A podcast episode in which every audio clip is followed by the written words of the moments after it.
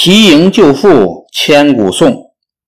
汉高祖刘邦建立西汉，为了保卫刘家天下，建立了九个王国，派自己的子侄去当国王。齐国也是其中之一。齐国太仓令屯于邑自幼喜欢医书，看过《黄帝内经》，扁鹊的《脉书》，后来又拜齐国名医杨庆为师，从此医术。更是突飞猛进。他经常替人看病，并且不计较医药费，人们都很尊敬他。淳于意个性刚直，淡泊名利，从不巴结权贵。杨庆死后，淳于意索性辞去太仓令一职，专门行医，并且经常帮助穷人。他的小女儿淳于提营经常在一旁协助他。淳于意行医时，常常根据病人的病情轻重来确定医治的顺序。有一次，淳于意在城外的一个村子里给一位村民治病，这位村民得了急症，两个时辰才能脱离危险，他就留下来照顾病人。这时，齐国首都临淄有一位富商的儿子得了重病，派家奴骑马来请他前去看病，因为病人还没有脱离危险。淳于意告诉那位家奴，让他用车马把病人拉来。那位家奴死活不肯，非要淳于意和他一起去家里看病。淳于意警告他说：“再拖延就有生命危险了。”那位家奴见淳于意死活不走，只好离开。回到家，发现邵主任已经死了。富豪之家就将淳于意告到官府，当地的官吏判淳于意肉刑。就是在脸上刺字、割去鼻子、砍去左足或右足、挖去膝盖等刑罚。因为淳于意做过太仓令，所以要押到西汉的首都长安去受刑。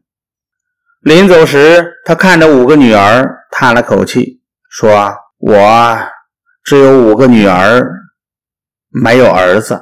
要是有儿子，在这个时候，说不定还能想想办法。女儿。”真是没用啊！其他的几个女儿只是低着头哭泣，最小的缇萦既悲伤又气愤。他想：为什么女儿没有用呢？缇萦挺身而出，表示要陪父亲去长安，一来可以在路上照顾父亲，二来到长安再想办法救父亲。押送淳于意的差役见缇萦又瘦又小，都劝他说。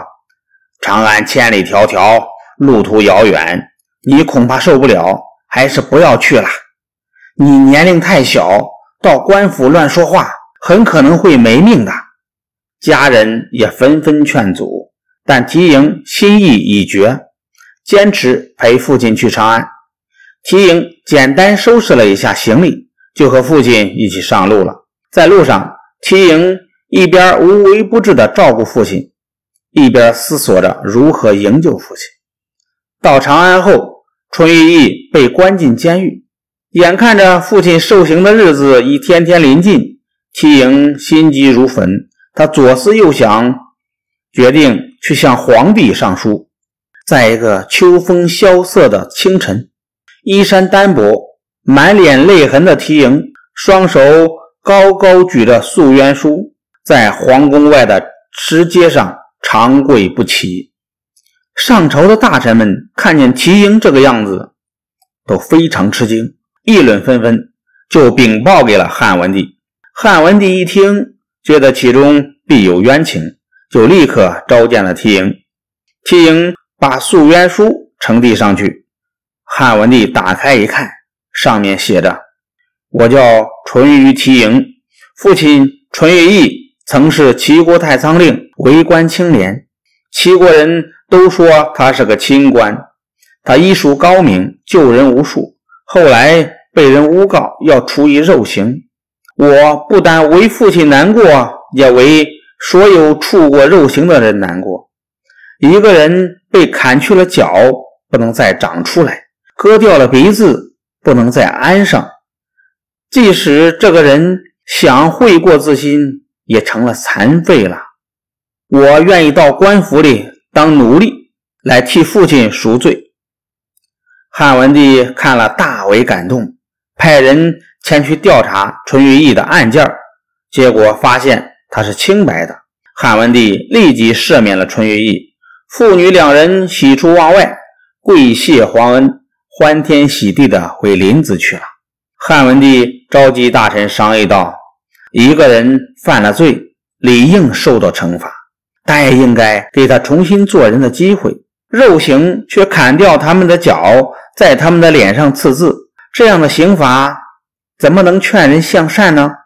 我决定从此以后。”废除肉刑，大臣们都觉得皇帝说的有道理，纷纷表示同意，建议打板子代替肉刑。第二天，汉文帝正式下诏废除肉刑，提营救父，使汉文帝废除肉刑的事迹很快传遍了天下，人们纷纷写诗赞扬提营。提营救父的故事从此被人们千古传颂。